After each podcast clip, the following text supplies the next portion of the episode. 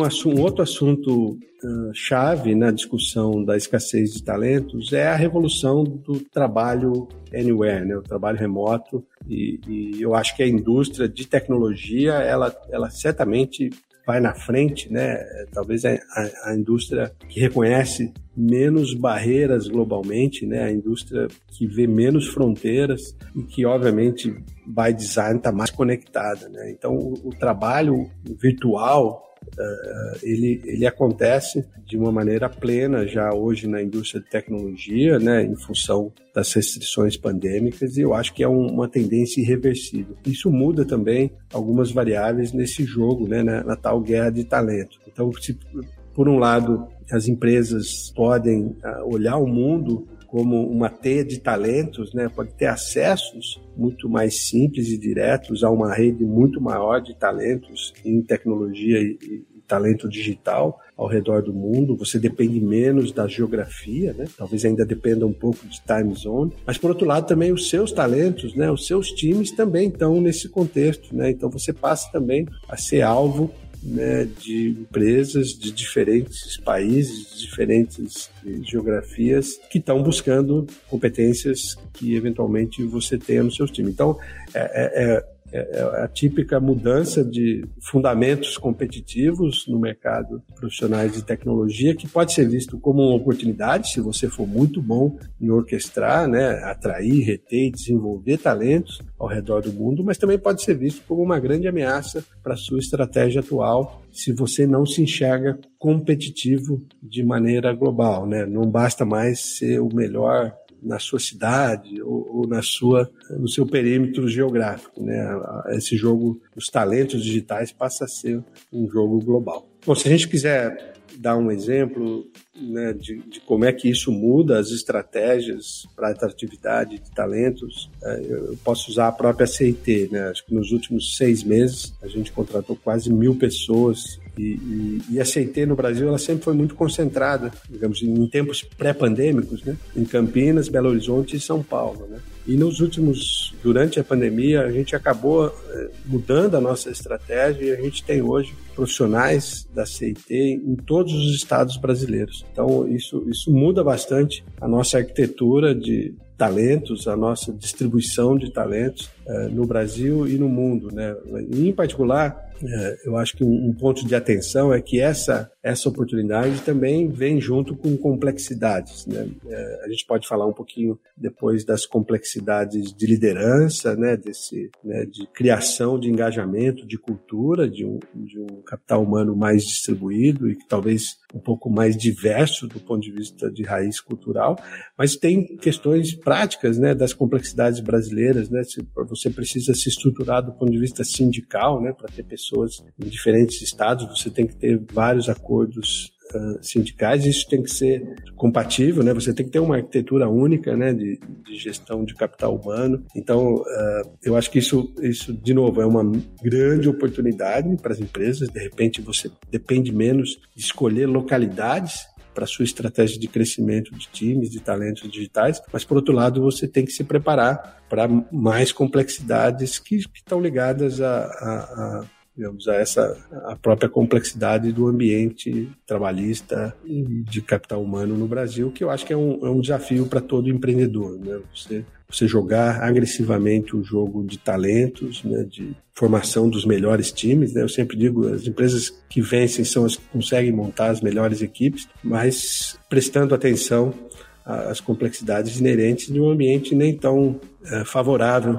ao empreendedorismo de alto impacto, como é o Brasil. Bom, e além disso, a gente tem a questão global, né? Eu acho que também faz parte da estratégia da CIT e eu acho de várias outras empresas tirar proveito agora do fato de que você pode ter uma estratégia global de atratividade de talentos sem ter que fazer escolhas muito precoces de países ou de cidade. Digo que antes você tinha que gastar um tempo fazendo um estudo para ver se você ia para o México ou para a Colômbia e que cidade no México e cidade na Colômbia. E hoje você consegue ir para 10, 12 países ao mesmo tempo, sem as estruturas físicas, né?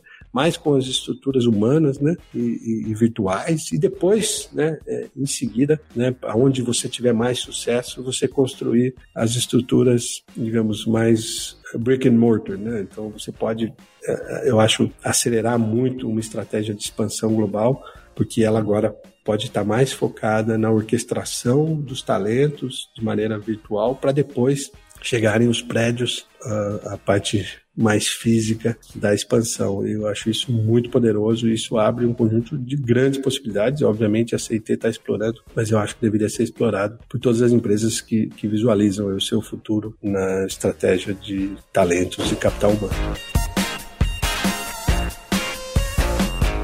Um aspecto que eu acho também é absolutamente crítico nessa, né, digamos, nesse desafio do capital humano em tecnologia e, e no mundo digital é a questão da formação. Eu digo, as empresas estão. Se, se, a, se, a, estratégia de todas as empresas for só ir atrás do profissional pronto, profissional sênior, com experiência, né, que, com bagagem, né, a gente entra num jogo de rouba-monte. A solução dessa equação ela passa por, acho que, do, dois grandes movimentos uh, estruturais, eu diria. Um é, é, a questão da formação mesmo das escolas, né, das universidades, em, em qualidade e em quantidade e qualidade. E eu diria que nos últimos anos a gente trabalhou mais a quantidade de profissionais do que a qualidade desses profissionais. Então existe um grande gap, uma boa parte dessa formação que está acontecendo já numa escala interessante, ela ainda tem um gap muito grande para o que o mercado precisa, para o que as empresas precisam.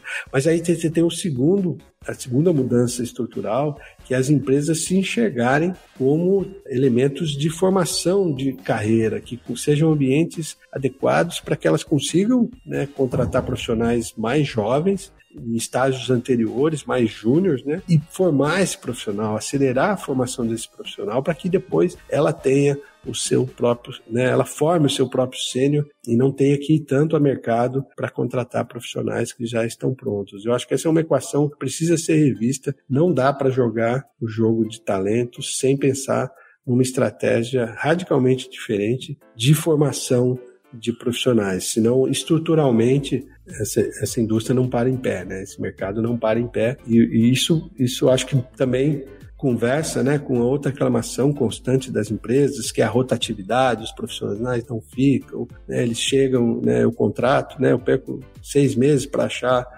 né, aquela, a gente brinca, a mosca branca, e ele fica seis meses e vai embora da minha empresa. Uh, mas eu acho que, uh, de novo, as empresas precisam se olhar com o olhar de, de, eu preciso ser uma empresa que vai conseguir dar uma carreira longa, uma carreira próspera para esses profissionais, né? Acho que é um, um é um momento uh, onde a gente, a gente tem uma simetria inversa, né? As empresas precisam mais desses profissionais do que esses profissionais precisam das empresas. Isso muda né, estruturalmente uh, o jogo de atração de talentos, de retenção de talentos. E eu acho que é a, a saída é as empresas se olharem como plataformas de desenvolvimento, de aprendizado, onde esses profissionais sintam que vão ter carreiras né, rápidas, positivas, estão em ambientes de maestria, né? Então, ah, você não pode abandonar times em, em, em, tecnologias antigas, você não pode abandonar times em métodos antigos e você não pode abandonar líderes em modelos ultrapassados de gestão e condução uh, de equipes. Então, uh, uh, esse é o redesenho, digamos, fundamental para que uma estratégia de talentos digitais realmente funcione. E, e a gente precisa ajudar é, que o, né, o ecossistema todo comece a falar mais em formação de gente e, e, e até recapacitação de um conjunto grande de profissionais que acho que tem muito ainda a contribuir nessa equação digital uh, e menos sobre uh, essa batalha né, para pegar o, o, a última novidade no mercado de profissionais de talento, que eu acho que isso, o resultado, a soma, a soma dessa dessa batalha é, é, é, zero. Acho que um ponto que eu, eu escuto um argumento que eu escuto com frequência é, pô, mas eu vou investir na formação desses profissionais e depois eles vão embora para o mercado, né? Então, na verdade, eles, no momento onde eles uh, poderiam dar a sua contribuição mais uh, visível para minha estratégia, eu acabo perdendo esses profissionais. Eu acho, acho que esse é um, é um falso dilema, na verdade. É, se você conseguir criar o um ambiente correto de formação, de carreira, o, o, o, esse profissional que nasceu já engajado com seu DNA, ligado à sua cultura, né, que entende, é, que já tem os laços humanos fortalecidos, ele é um profissional que tende a uma retenção, a ficar muito mais do que esse profissional que você está indo buscar já formado e que é, dificilmente vai ficar por muito tempo na empresa, a não ser que fique pelas razões erradas, né? É, é, mas não pelas razões corretas, né? As razões erradas, eu digo, é você pagar algo muito fora da curva do ponto de vista de mercado, ou você criar um ambiente de fantasia profissional ali. Mas uh, uma, eu acho que o processo de, de, formação e de criação de um ambiente de maestria provavelmente é uma alavanca que gera retenção, que gera carreiras muito longas, né? Mas para isso também você tem que ter a disciplina, uma clássica maldição numa área de conhecimento intensivo, como é a área de tecnologia, a área digital, é que a partir do momento que um profissional adquire um conhecimento específico, ele acaba ficando enjaulado naquele conhecimento. Né? A empresa acaba criando uma dependência uh, para que aquele profissional é, fique sempre fazendo a mesma coisa, ou cuidando dos mesmos sistemas ou dos mesmos temas. Eu acho que essa, isso é uma maneira de, de você, no fundo, restringir muito né, a, a carreira, a, o engajamento e as possibilidades de geração de valor daquele profissional. Então, então é necessário uma certa disciplina né, para que os especialistas não fiquem restritos a um, um, um perímetro muito uh, estreito de conhecimento. Isso significa a empresa né, e, principalmente a liderança, né, abrir os espaços para que esses profissionais resolvam problemas que vão tendo naturezas distintas, né, porque isso engrandece né, o, né, a própria largura uh, de, de, capacidade de resolver problema desses profissionais e o senso de engajamento, de que eu estou atualizado, que eu estou me movendo, né, que eu não estou estagnado aqui cuidando durante 10 anos das mesmas rotinas, dos mesmos sistemas, né, ou dos mesmos processos. Acho que isso é parte também de cuidar dessa, que eu chamei aí a maldição da especialidade, e acho que isso é um, é um papel fundamental dos líderes na criação de ambientes de maestria, onde as pessoas sintam que estão se movendo o tempo todo, eh, conhecendo novas coisas, novos processos, novas tecnologias. Então, esse é um, é um, um elemento chave aí na criação desses ambientes que vão reter, que vão atrair é, profissionais de ponta.